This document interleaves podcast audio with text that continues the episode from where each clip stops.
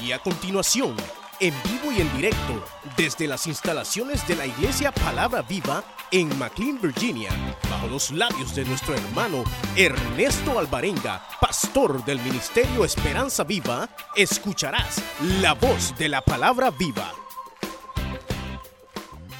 Que tenía las siete copas llenas de las siete plagas postreras, y habló conmigo diciendo, ven acá. Y yo te mostraré la desposada, la esposa del Cordero.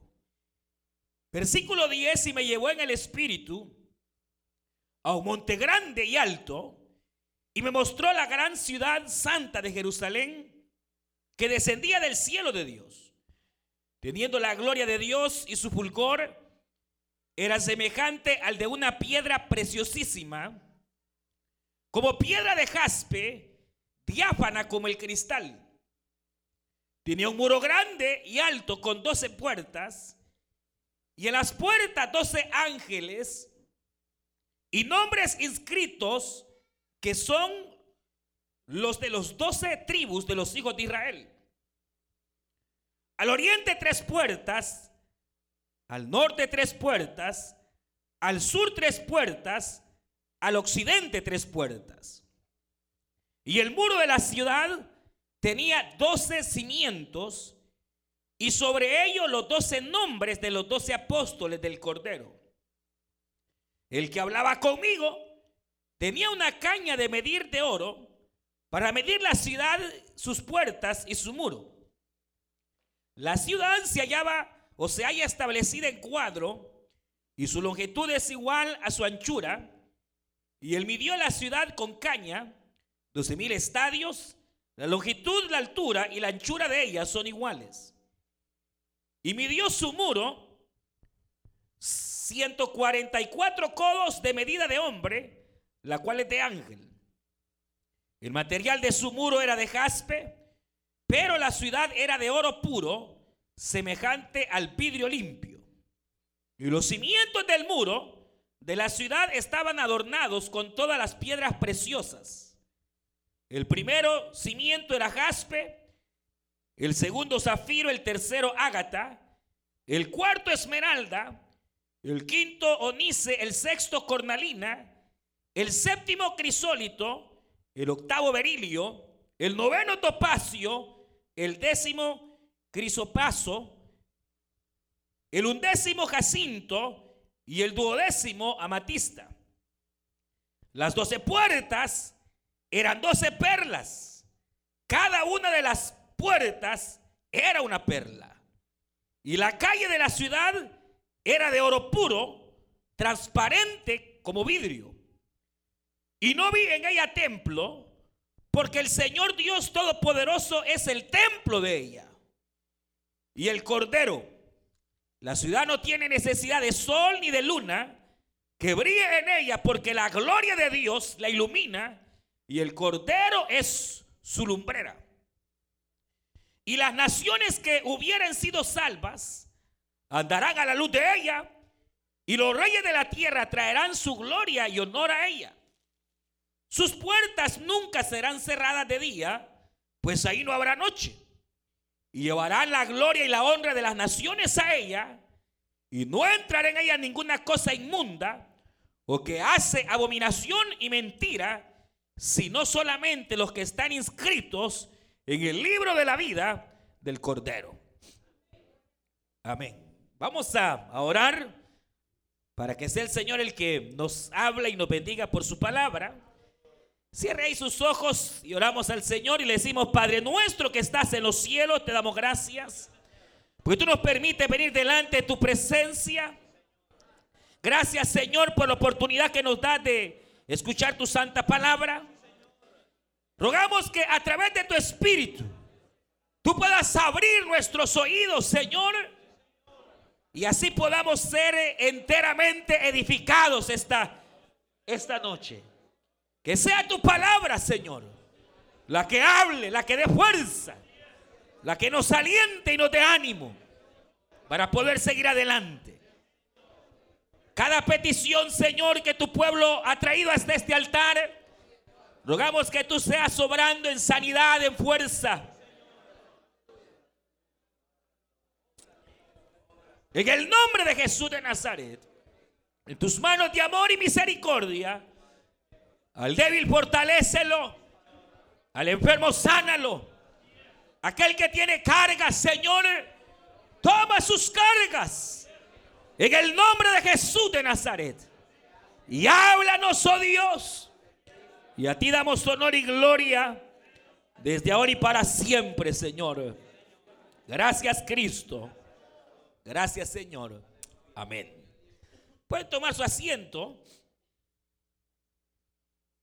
Y una vez más volvemos a leer eh, los, los, versículos que leíamos el miércoles pasado, ya que eh, estamos precisamente tratando de, visualizar, de ver el hecho, de entender cuál es realmente nuestra, nuestro fin como cristianos, como creyentes, saber y tener muy en claro que la idea, obviamente, del Señor es poder darnos eh, eh, el derecho, eh, poder darnos, brindarnos la entrada a esa ciudad celestial, la Nueva Jerusalén. Eh, obviamente, la, Biblia describe esta ciudad como algo eh, extraordinariamente bello, hermoso. Es decir, no hay ciudad en esta tierra que pueda compararse a la manera en que se describe la Nueva Jerusalén. Por un lado, porque así es, o sea, la Nueva Jerusalén es una ciudad literal. O sea, es así como la Biblia lo describe, así será. Y la presenta con toda su hermosura y su esplendor para que nosotros, los creyentes, en alguna manera, eh, vayamos quitando nuestra mirada, nuestra perspectiva de las cosas temporales que hay aquí, sabiendo que las venideras son totalmente mejores, hermanos, para la gloria del Señor. Obviamente eh, eh, la idea es, esa, eh, porque ni Nueva York, ni Londres, ni, no hay ciudad que pueda compararse a lo hermoso de esta, de esta ciudad, que ya dijimos es una ciudad enorme, grande, es como casi el tamaño de esta nación. Pero fíjese, decíamos que la Biblia dice que la Nueva Jerusalén mide más o menos unos 2.200 kilómetros de largo de ancho, eh, pero que es una especie de cuadrado o, de cubo. Pero, hermano, eh, es como que fuera más o menos el tamaño de esta nación. Pero aquí viene un detalle precioso. Que así como es su anchura y así como es su longitud, de la misma manera es su altura. Mire, mire, es decir que para arriba la Nueva Jerusalén mide dos mil kilómetros. Para que tenga idea, mire, para que tenga idea, si nos vamos en un cohete espacial, solo necesitamos recorrer 100 kilómetros y usted ya está en el espacio. ¡Qué grande el cielo! Y después del cielo, la atmósfera, la estratosfera llega al espacio. Usted sabe, lo que hay de la Tierra al espacio son 100 kilómetros. Ahora póngase a pensar el tamaño de esa ciudad que está diciendo que para arriba son dos mil kilómetros. Es decir, que eh, si, si, si, eso, hermano, lo multiplicamos, es grandísima. Entonces va a ser eh, como una especie casi de una ciudad que va eh, como en una especie de montaña, asentándose en una montaña. Eso es, eso es particular. Es decir, es grande. ¿Y cuál es el deseo del Señor? Obviamente que esa sea y es el lugar de la morada de la iglesia de Jesucristo con su Señor. Por eso es que aquí se presenta como una novia, como una esposa. Y dice que Juan vio y le dijeron, vamos a presentarte a la esposa, a la, a la novia, a la esposa del Cordero. Y usted sabe que bíblicamente la esposa del Cordero es la iglesia. Israel no es la esposa del Cordero, es la iglesia, la esposa del Cordero. Y entonces, eh, cuando hablamos de que la iglesia, la esposa del Cordero, entonces quiere decir que cuando Juan va, ve acá, mira acá, cuando Juan ve la ciudad y le dicen, he ahí, esta es la esposa de Cristo. Pues dice bueno, ¿cuál es la esposa? ¿La ciudad o la iglesia? Porque a las dos se le dice que son la esposa. Entonces, ¿cuál es la, cuál es la respuesta? Sencilla, hermano. Cuando esa ciudad descienda, ya la iglesia viene dentro de la ciudad. Aleluya. Ya la iglesia viene dentro de la nueva Jerusalén. Por eso se presenta como la esposa. Y por eso la idea es, eh, mire, la idea es básica. Dice, y he aquí el lugar de la morada de Dios con los hombres. Entonces, eh, eh, ¿qué quiere decir? Que la Nueva Jerusalén es para la iglesia o, digámoslo más directamente para todo aquel que anhela la presencia de Dios. Entonces, si usted dice que es cristiano, pero usted no anhela ni, ni, ni, ni, desea la presencia del Señor, está en graves problemas. Difícilmente entrará. Porque si, si aquí no anhela al Señor, lo van a torturar. Si para usted es una tortura venir a la iglesia y es una tortura que lo pongan a orar y obligado lo traen, usted necesita nacer de nuevo para poder entrar a la nueva Jerusalén. De lo contrario, es imposible que entre, mi amado. Porque lo torturarían. Pero el, creyente que de verdad anhela estar en la presencia del Señor, su nombre está escrito en el libro de la vida, entonces eh, va a estar allá. Entonces, eh, eh, ¿por qué? Porque esa va a ser la morada. Lo que la Biblia está diciendo es esto. Mire, ve acá. Lo que está diciendo es que el Señor, el Dios Todopoderoso, quitará su trono. Yo no sé dónde está el trono de Dios ahorita, solo sé que está en el tercer cielo. Pero de donde esté, el Señor quitará su trono y lo va a trasladar a la nueva Jerusalén. Y la nueva Jerusalén será el nuevo lugar donde Dios el Padre y también el Cordero estarán reinando por los siglos de los siglos de los siglos. Y entonces eh, ahí se presenta una visión preciosa de la Trinidad. Porque dice la Biblia literalmente que el Padre tiene su trono ahí, pero que también está el trono del Cordero. Solo leímos ahorita.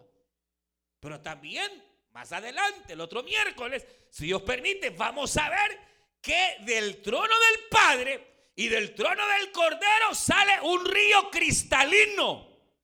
¿Y sabe usted quién es ese río? Es el Espíritu Santo de Dios. Es el río que vio Ezequiel.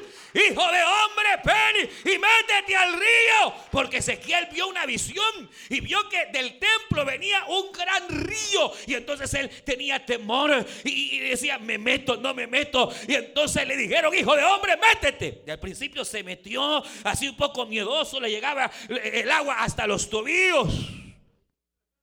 Así como algunos que a media quieren, ¿verdad? Pero de repente aquel que medía le dice, hijo de hombre, entra más. Y entonces dice que se metió un poquito más y el agua le llegaba un poquito más a la rodilla. Y todavía con miedo, me entrego, no me entrego, le entro, no le entro. Hijo de hombre, más adentro. Y entonces dice que se metió hasta que de pronto ya no sintió Ezequiel la firmeza en sus pies. ¿Sabe qué significa eso? Significa depender absolutamente de Dios. Claro, es como que usted va, se va metiendo al mar. Va. Cuando ha ido al mar, no diga, nunca ha ido al mar. Ah, que no ha ido. Como cuando uno va al mar y entonces, o al río, y uno se mete tranquilo mientras sienta firmeza sabe que puede nadar, sabe que, pero de repente usted va y cuando empiezas a flotar y siente que ya, ya, ya, ya le da miedo, ya le entra un poco de pavor, porque ya no está usted en control, y a las aguas son las que lo controlan. La idea es que el creyente sea controlado por el divino Espíritu de Dios y que cuando dependamos del Espíritu Santo, tome el Espíritu Santo control de nuestra vida. Muchos, muchos no gozamos de la bendición plena porque todavía queremos tener los pies donde se sienta firme. Y como todavía tiene su cuentecita por ahí en el se siente todavía. Pero si ya no la tuviera, se ahogaría. No, haya, no haya, tenga, no tenga. Nosotros dependemos del Señor. Él es nuestro auxilio y nuestro amparo. Entonces, quiere ganar, hermana, las batallas. Ya no sea pleitista, no pelee usted. Dejen las cosas al Señor. Pero la idea, hermano, de que haya, y usted también, deje de andar peleando. Déjele las cosas al Señor. Pero la idea, ¿cuál es? La idea es que está el trono del Padre, el trono del Hijo y el río, es decir, la Trinidad, Dios unitrino, el Dios uno, pero que subsiste en la persona del Padre, en la persona del Hijo y en la persona del Espíritu Santo, aleluya. ¿Sí? Y no son tres dioses porque los tres, tanto el Padre como el Hijo y el Espíritu, tienen la misma esencia. Y entonces ahí se revela la Trinidad, hermano, de una manera palpable. Pero entonces dice la Escritura que, obviamente, el deseo del Señor es que los creyentes sepamos de dónde venimos y para dónde vamos. Y que realmente esa ciudad es literal. Es una ciudad grande. Es una ciudad que no puede compararse su gloria a la gloria de ella. Por eso, desde que la presenta, se presenta gloriosa. Dice la Biblia que, hermanos, Juan la ve que parecía eh, con sus muros de jaspe. jaspe es una de las piedras más preciosas que hay. Que, esa, esa, piedra que va, varía de color, va desde el rojo, que es la sangre, aleluya, hasta el azul, que es la gracia. Pero dice que resplandecía, es decir, algo totalmente resplandeciente. Sus muros eran totalmente resplandecientes. Y dice que Juan notó y vio que toda la ciudad, toditita, es de oro. Oro puro. Oro tan puro cual no hay en esta tierra. Al grado que era un oro que era casi cristalino. Era un oro, hermanos, casi transparente. Es decir, ahí no vale de 24 quilates, 18, que blanco, que nada, nada. Es un oro celestial que no hay aquí en la tierra, pero que, que representa el oro. Hermano, hay tres costos, cosas que representa el oro. Número uno, el oro representa realeza, representa, hermanos, eh, eh, eh, el poder, la gloria de Dios. Por eso cuando Cristo nació, aquellos magos de Oriente le llevaron oro, porque el que estaba naciendo era el rey de reyes y señor de los señores. Y el que aquel ser que estaba naciendo era lleno de gloria. Entonces el oro en la Biblia representa gloria, grandeza. Ahora, imagínense una ciudad del tamaño de Estados Unidos y de remate para arriba inmensa y toda de oro. Y usted mendigando. ¡Ay! Cuando tiene un padre que es dueño del oro y la plata y que tenemos un Dios que es grande, grande, grande, grande, grande, grande. La ciudad no es de plata, es de oro fino. Oro que representa su santidad, pero igual representa su grandeza, hermana, hermano. Si Él es el dueño del oro y la plata. ¿Y por qué nos abatimos, pues? ¿Por qué nos abatimos, hermano? Que esto, que lo otro, si Él es rey, rey, rey, y la ciudad que Él nos quiere regalar, es mejor que las mansiones. Ustedes sale la gente con sus grandes mansiones que valen millones de dólares. Mire la suya y la mía que tenemos allá es más grande, aleluya. Y ni, no hay mansión en esta tierra que valga lo que vale la nueva Jerusalén. Claro, Cristo lo dijo, San Juan capítulo 14. No se turbe vuestro corazón, creéis en Dios, también crean en mí. En la casa de mi padre muchas moradas. La palabra morada es residencias. Aquí nos toca a veces que un cuartito, que un ranchito, aquí, aquí. Pero allá, hermano, aleluya. Dice, residencias tengo yo para ustedes. Y si no fuera así, yo ya les hubiera dicho. Por lo tanto voy, dijo Cristo, a preparar lugar para vosotros, para que donde vosotros estéis. Miren, mire, esto es como, vaya, esto es como cuando uno se casó.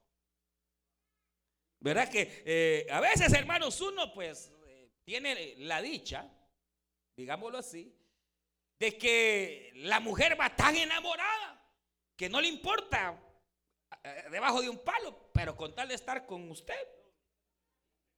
Pero esa es una bendición, Porque no debería ser así. La idea, la idea de que usted va a tomar mujer y va a tomar esposa para hacer su familia, se supone que usted ya le tiene lugar preparado.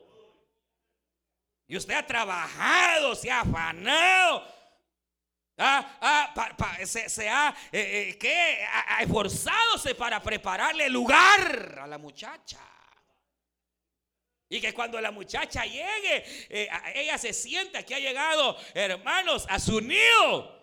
Imagínese cómo nos ve el Señor, cuánto usted y yo valemos que la ciudad que nos ha hecho no es, hermano, sino de oro. Y él todavía, yo no sé si tal vez por eso no ha venido. Pero la cuestión es que él dice que se fue a preparar. Y pienso que probablemente cuando ya esté preparada, aleluya, entonces el Señor va a venir. O si ya la preparó, pues ya puede venir en cualquier momento. Pero el Señor, hermanos, mire cómo nos aprecia. No somos cualquier cosa. O sea, el Señor nos quiere llevar a un lugar mucho mejor que esta tierra. Mucho mejor que las cosas terrenales. Una, una residencia eh, en la ciudad eh, hecha de, oro. Tiene calle, por lo menos la calle, bueno, todas de oro. Entonces, la calle principal es de oro. Y todas las calles son de oro. Imagínense, imagínense quiénes éramos nosotros para. Miren, algunos de nosotros hasta descalzos anduvimos en nuestros países. ¿Por ya se le olvidó, bárbaro? Ingrato. Pero algunos, algunos hermanos, eh, si usted se recuerda cómo, cómo anduvo en polveredas, en chancletas. Bueno, tal vez usted tuvo la bendición de nunca andar con zapatos rotos, por ejemplo, pero, pero eh, eh, los que sabemos cómo es eso, imagínese y cómo Dios nos ama que, siendo eh, eh, lo vil del mundo, personas que probablemente eh, allá anduvimos descalzo, el Señor nos va a hacer que andemos y caminemos en calle de oro. Aleluya. Hermanos, hechas por Él. ¿Qué implica el oro? Implica la realeza de nuestro Dios. Pero también el oro tiene otro símbolo en la Biblia. Recuerde que Pedro el apóstol, capítulo primero de su epístola, dice que la fe nuestra es probada como el oro. Y así como el oro hay que probarlo para ver si es oro puro, así la fe va a ser probada. Y entonces quiere decir que en alguna manera el oro y la fe son elementos que se comparan. Entonces cuando hablamos de oro, hablamos de la fe. ¿En qué sentido? Mire hermano, en el sentido que únicamente aquellos que caminan en esta tierra por fe y creyéndole a Dios van a entrar ahí. Porque sin fe es imposible agradar a Dios. La fe está relacionada con la Nueva Jerusalén. Si usted quiere llegar a la Nueva Jerusalén, tiene que creer. Mire, mire, Hebreos. Mire Hebreos, ¿qué dice? Vamos a ir a Hebreos capítulo, capítulo 11.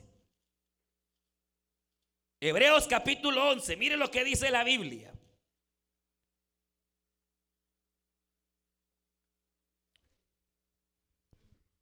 capítulo 11 del libro de los Hebreos, verso 1, es pues la fe, la certeza de lo que se espera, la convicción de lo que no se ve. Es pues la fe, la certeza de lo que esperamos, la convicción de lo que no se ve porque por ella alcanzaron buen testimonio los antiguos. Por la fe entendemos haber sido constituido el universo por la palabra de Dios, de modo que lo que se ve fue hecho de lo que no se veía. Verso 8. Por la fe, Abraham siendo llamado, obedeció para salir al lugar que había de recibir como herencia y salió sin saber a dónde iba. Por la fe habitó como extranjero en la tierra prometida como en tierra ajena, morando en tiendas con Isaac y Jacob, coherederos de la misma promesa, porque, porque, porque esperaba la ciudad que tiene fundamentos, cuyo arquitecto es el Señor, aleluya. Él es el que la construyó, es Dios el que la ha hecho con sus manos. ¿Qué sostuvo Abraham en los momentos difíciles? ¿Qué sostuvo Abraham cuando quizás eh, eh, la economía estaba mal? ¿Qué sostuvo Abraham cuando quizás con Sara su relación no estaba bien? Que él sabía que aquí en la tierra él era extranjero y peregrino, que él solo iba de, de, paso. Por eso Abraham nunca hizo una casa, él habitó en tiendas nada más, porque él sabía que era extranjero y que su morada final es la ciudad amada, la Jerusalén celestial, aquella que no ha hecho hombre alguno, sino con las manos de Dios. Mire, mire lo que dice acá más adelante. Mire, dice, porque esperaba la ciudad que tiene fundamentos, cuyo arquitecto y constructor es Dios. Mire el capítulo 12 de Hebreos que dice. Verso 3, considerad aquel que sufrió tal contradicción de pecadores, está hablando de Cristo, para que vuestro ánimo no se canse hasta desmayar, porque aún no habéis resistido hasta la sangre y combatido contra el pecado. Verso 22 sino que os habéis acercado al monte de Sión, a la ciudad del Dios vivo, Jerusalén la celestial, a la compañía de muchos millares de ángeles, a la congregación de los primogénitos que están escritos en los cielos. Yo le pregunto, ¿está su nombre escrito en los cielos? Ah, bueno. Hoy puede recibir a Cristo. Si su nombre no está escrito en el libro de la vida, hoy puede recibir a Cristo porque no lo vi muy convencido. ¿Está su nombre escrito en el libro de la vida, hermano? ¿Está ahí escrito? ¿De verdad está escrito? Entonces tranquilo, porque toda prueba en esta tierra, toda situación adversa es pasajera. Allá es que vamos a ir a vivir eternamente. Allá vamos a ir a vivir por siempre. Mire, dice a la congregación de los primogénitos que están, verso 23, inscritos en los cielos, a Dios el juez de todos, a los espíritus de los justos hechos perfectos, nos hemos acercado a Jesús, el mediador del nuevo pacto, y a la sangre rociada que habla mejor que la sangre de Abel. Pero ¿qué está relacionando? ¿Qué es lo que está diciendo Hebreos 11? Que todos esos que están en esa lista están ahí porque sabían para dónde iban. Y cuando las cosas se ponían feas, entonces solo veían al cielo y esperaban del cielo la nueva Jerusalén, hermano. ¿A dónde tiene usted su mirada? ¿Cuáles son sus business?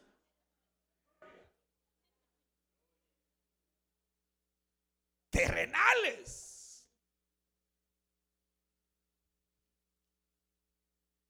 Porque se van. ¿Cuáles son, hermanos?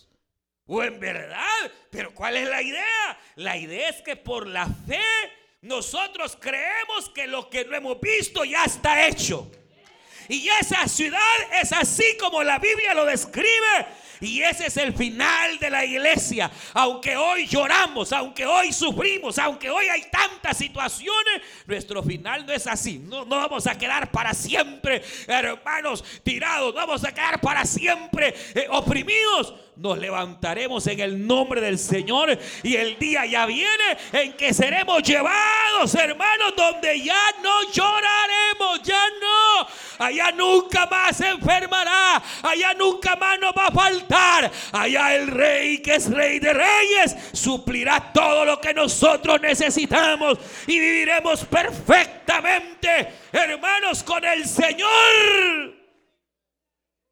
Aquí, hermano, todavía uno ve aflicciones.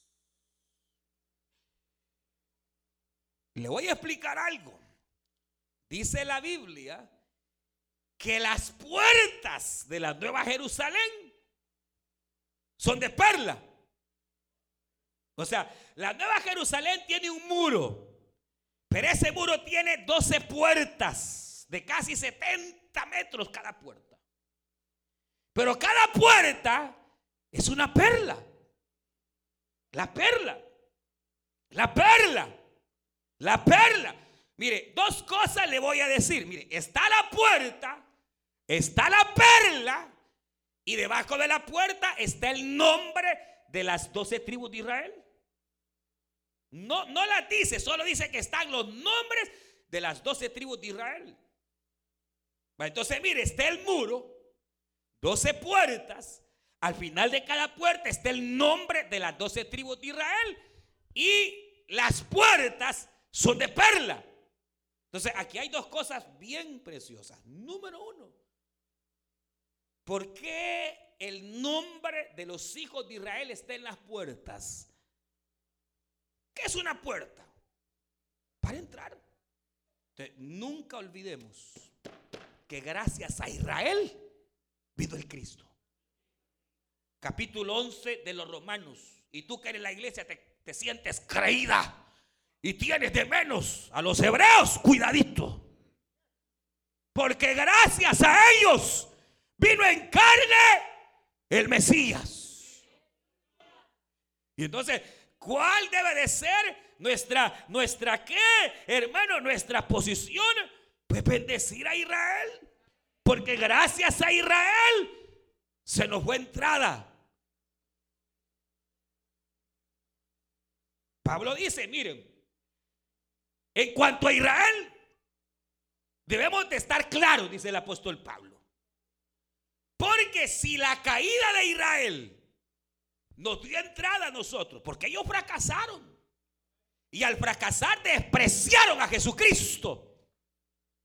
Pero cuando ellos desprecian a Cristo, entonces el Padre, Dios, le da la espalda a Israel y le abre la puerta a la iglesia. Mire, mire, ¿qué hubiera pasado si Israel no cierra la puerta a Cristo? A nosotros nos lleva el diablo. Pero Israel cayó y cayendo nos abrió la puerta a la iglesia. Entonces dice Pablo, si en su caída, si en su tropiezo nació la gloria para la iglesia, ¿cómo no será la restauración de Israel? Capítulo 11 del verso 20 para allá, porque al fin y al cabo, dice Pablo, todo Israel será salvo. Ah, eso es problema de Dios con ellos, hermano. Que dice que todos los israelitas serán salvos. Así dice Romanos capítulo 11, verso 26. Yo, yo, hay que dejarlo. Porque si su caída dio como paso de gloria a la iglesia, la restauración de Israel será mucho más gloriosa. Porque habrá una restauración para Israel, hermano. Y entonces, ¿qué debemos hacer? En alguna manera, agradecer. Pero aquí viene otro punto. Que así como en algún sentido la puerta lleva el nombre de los israelitas para que no nos olvidemos que gracias a ellos vino Cristo en carne. ¿Acaso no será, hermano, que el Señor pretende que también tengamos gratitud a aquellos que nos anunciaron el Evangelio? ¿quién le anunció a usted el Evangelio? Ya ni se acuerda, ¿verdad? Lo andaban taloneando y usted que se escondía y que y no le daban agua y ahí andaban detrás de usted. Y, y, mire, benditos sean los pies de aquel que anuncia el Evangelio de la paz, de aquel que anuncia las buenas nuevas. Debemos ser agradecidos, iglesia, con aquellos que Dios usó para que usted y yo caminásemos. No sea ingrata, hombre, no sea ingrato. Hoy le reto a que, hoy ore, si está todavía esa persona viva, ore por él y bendígalo y, y dígale gracias por el fulano que aunque me caía mal, aleluya. Él fue el medio por el cual tú me presentaste este evangelio, Señor, de gloria. Mire, hermano, hermano, usted que es anfitrión, que es miembro, dele gracias a Dios por aquel líder que ahí va los sábados, los martes, ahí a veces cansado o enfermo, pero ahí le llevan la palabra viva del Señor para que usted, su familia sea bendecida. Que Dios bendiga a los supervisores, Dios bendiga a aquellos que van y cumplen con esa tarea. A veces ni agua les ofrecen, bárbaros. Para hablar de ellos somos buenos y criticarlos. Ingratos. Que Dios nos ayude a tener gratitud con aquel que nos presentó el Evangelio, hermano. Pero esa es una. La otra, oiga bien esto, es que las puertas son de perla. Y entonces aquí viene un detalle bien precioso también. Yo no sé si usted sabe, pero ¿de dónde vienen las perlas? Del mar. ¿De dónde? Las ostras. Cuando la ostra ya está bien formada, que ya tiene su caparazón óseo duro, de repente ella tiene que comer. Y entonces, cuando la ostra abre, se abre para comer, de pronto le entran invasores, a veces arena, a veces animales, que lo que hacen es herirla. Herirla. Cuando la ostra es herida, inmediatamente sale de la ostra una sustancia que se llama nácar, o no sé cómo es que se llama por ahí, necar, nácar, nácar, algo así, nácar. Y empieza a querer sanarse y esa sustancia se va convirtiendo en perla. Si usted encuentra una ostra y no tiene perlas, es porque no ha sido herida. ¿Por qué esas grandes perlotas enormes? Porque el Señor no sufrió en vano, hermano. El Señor sufrió y usted lo sabe. Le pusieron manos los pecadores, fue azotado. Él llevó sus heridas, hermanos. Pero por sus llagas hemos sido curados.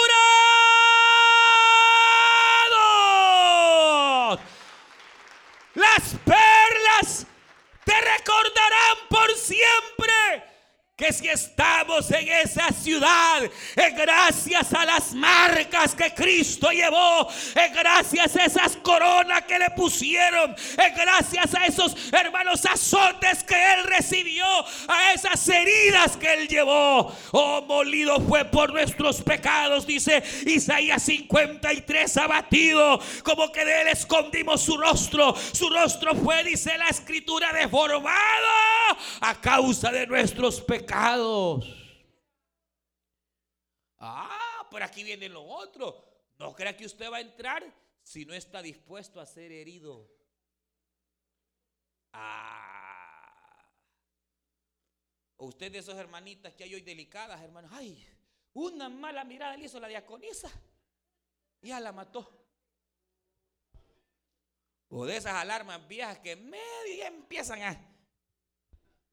Hermano, Hermano, hermana, aquí en la iglesia va a sufrir. Aquí tarde o temprano la van a herir. Y va a doler. Pero usted puede hacer dos cosas. Supurar odio. Y abrigar amargura. ¿Qué me hicieron aquí y ahí? O cubrir con amor. Y hacer que esa herida se convierta en perla. Hemos de heredar la nueva Jerusalén a través de sufrimientos, a través de maltratos a veces, a través de, hermanos, cuantas injurias. Pero debemos seguir adelante, aleluya. Hermana, si te, si te dan en una mejilla, pues hay que poner la otra. Aleluya, bienaventurado, dice este libro de Dios. Cuando por mi nombre seáis vituperados y hablen mal de ustedes y los critiquen. A veces aquello viene de las personas que uno más quiere y más ama. Pero es que si no nos quieren, si no pasamos el proceso que el Señor pasó, difícilmente usted va a entrar a la Nueva Jerusalén. ¿Usted quiere entrar? ¿Cuándo quieren ir al cielo? Entonces agárrese bien el cincho y usted la falda porque pruebas van a haber, ofensas van a haber, situaciones que nos van a doler, habrán. Pero en medio de eso usted debe de buscar el perdón, debe de aprender a perdonar y aprender a amar. Para entonces un día estar allá en la Nueva Jerusalén y alabar y glorificar a aquel que vive y reina por los siglos de los siglos. Es que, es que si no hay lucha, no hay victoria, hermano. Si no hay lucha, no hay victoria. Y a veces Dios nos pone pruebas en la casa, el marido se pone rebelde, ya uno no lo aguante, ya quisiera dejarlo, no lo deje, siga, siga adelante. Pero es que hermano, a veces me hiere. Cuando la abran concha del mar, estará llena de perlas. Aleluya. Gloria a Dios. Gloria a Dios. Gloria a Dios, hermano. Porque un evangelio sin sufrir, ese no es evangelio, hermano. Un evangelio eh, como las iglesias de hoy, pare de sufrir. Y allá va la gente a hacer cola para parar de sufrir. Venga y compre aceite de Jerusalén. De ahí del súper lo acaban de comprar, hermano. Mercaderes, hijos del diablo esos. Y la gente tonta y va, hermano, creyendo. A través de muchas tribulaciones, dijo el apóstol, es necesario que entremos al reino de los cielos. ¿Qué hay que hacer? Orar por los que nos ofenden. Orar por aquellas situaciones que tal vez nos duelen. Pero siga adelante, hermana. Siga adelante, hermano. Que su galardón será grande. Aleluya. En el reino de los cielos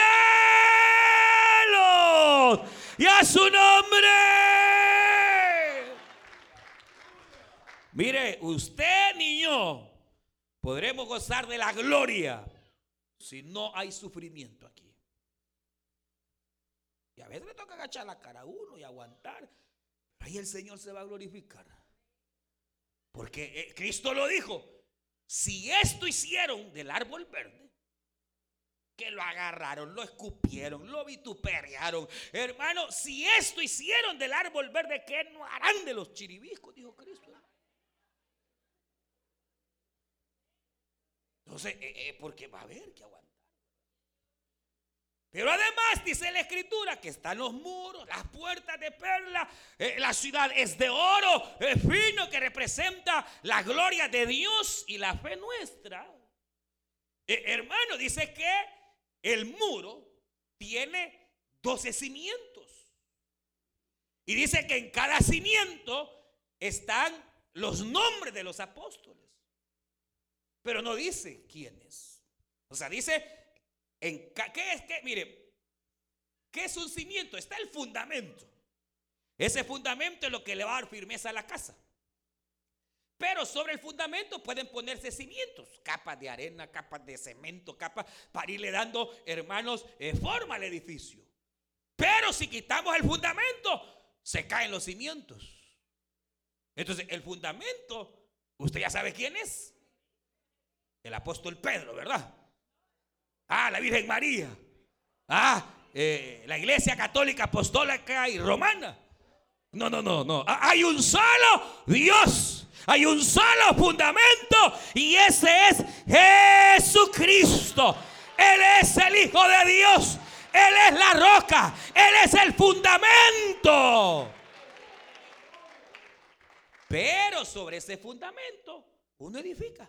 O sea, están aquellos que van a poner los cimientos.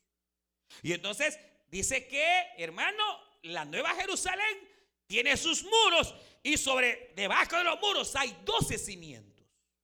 ¿Y qué significa que haya 12 cimientos? Bueno, 12 hay 12 puertas, 12 cimientos, 12 mil eh, estadios eh, mide la ciudad. 12 en la Biblia representa autoridad y gobierno.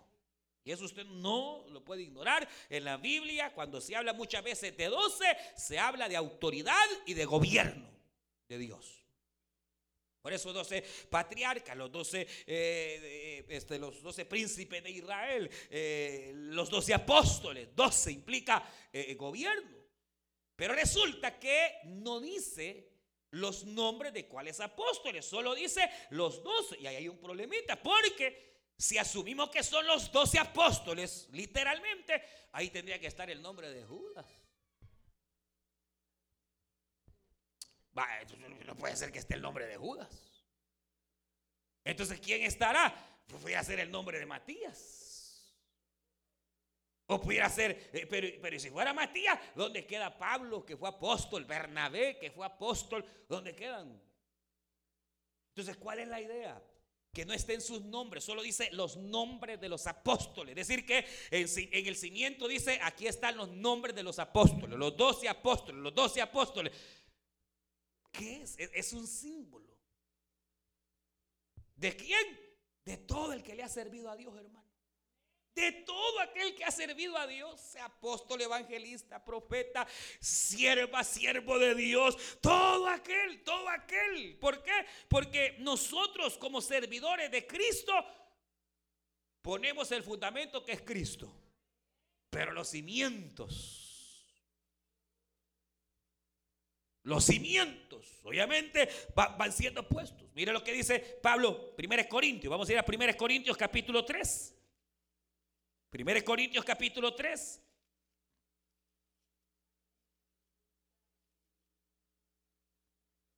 Primera Corintios capítulo 3. Verso 6, capítulo 3, verso 6. Yo planté, Apolo regó, pero el crecimiento lo ha dado Dios. Así que ni el que plante es algo, ni el que riega, sino Dios quien da el crecimiento. Y el que planta y el que riega son una misma cosa, aunque cada uno recibirá su recompensa conforme a su labor. Porque nosotros somos colaboradores de Dios y vosotros sois labranza de Dios, edificio de Dios. Conforme a la gracia de Dios que me ha sido dada. Yo como perito arquitecto puse el fundamento. Y otro edifica encima. La nueva traducción viviente dice, y otro establece los cimientos. Pero cada uno mire cómo sobreedifica. Porque nadie puede poner otro fundamento que el que ya está puesto es Jesucristo. Aleluya.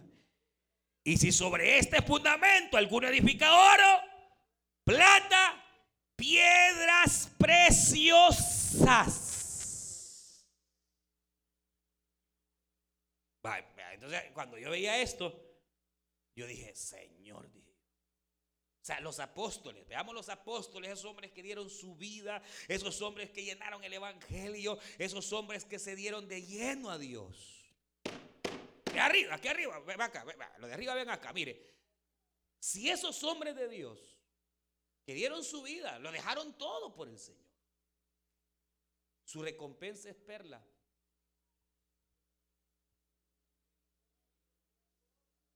Y Señor, y yo dije yo, si ellos que lo dejaron todo, porque ahí está, ahí, lo que hay es perla. Ahí no hay plata, ahí no hay oro, ahí hay perla. Es decir, que la recompensa de ellos es como perla. Y nosotros, hermanos, a veces a la fuerza vamos a hacer las cosas. Y a veces ni las hacemos. Vaya, hermano, a orar por fulano. Amén, hermano. Y ni va. Hermano, mire que hay una necesidad y, hay que dar. Solo son pistos. Critiquen y dar, hermano.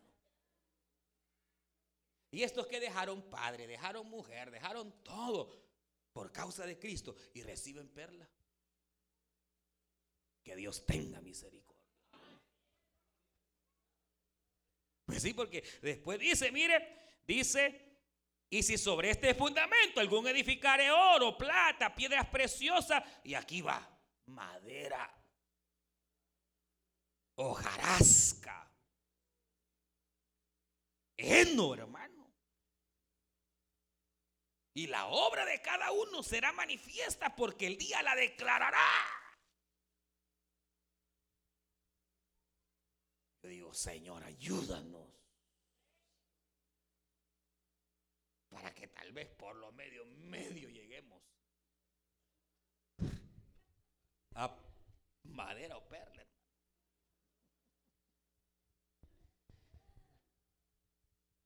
Porque esa es la figura eh, de tanta perla y doce perlas y una perla que una topaz y que no sé qué y que no sé cuánto y un montón que salen aparecen ahí. Pero ¿cuál es la idea? Que ellos recibieron recompensa. Que Dios nos ayude. Usted escuchó el mensaje restaurador de Jesucristo desde las instalaciones de la iglesia Palabra Viva en McLean, Virginia. Si este mensaje ha sido de bendición para su vida y necesita oración, contáctenos al teléfono 571-633-0469. 571-633-0469. Que Dios le bendiga.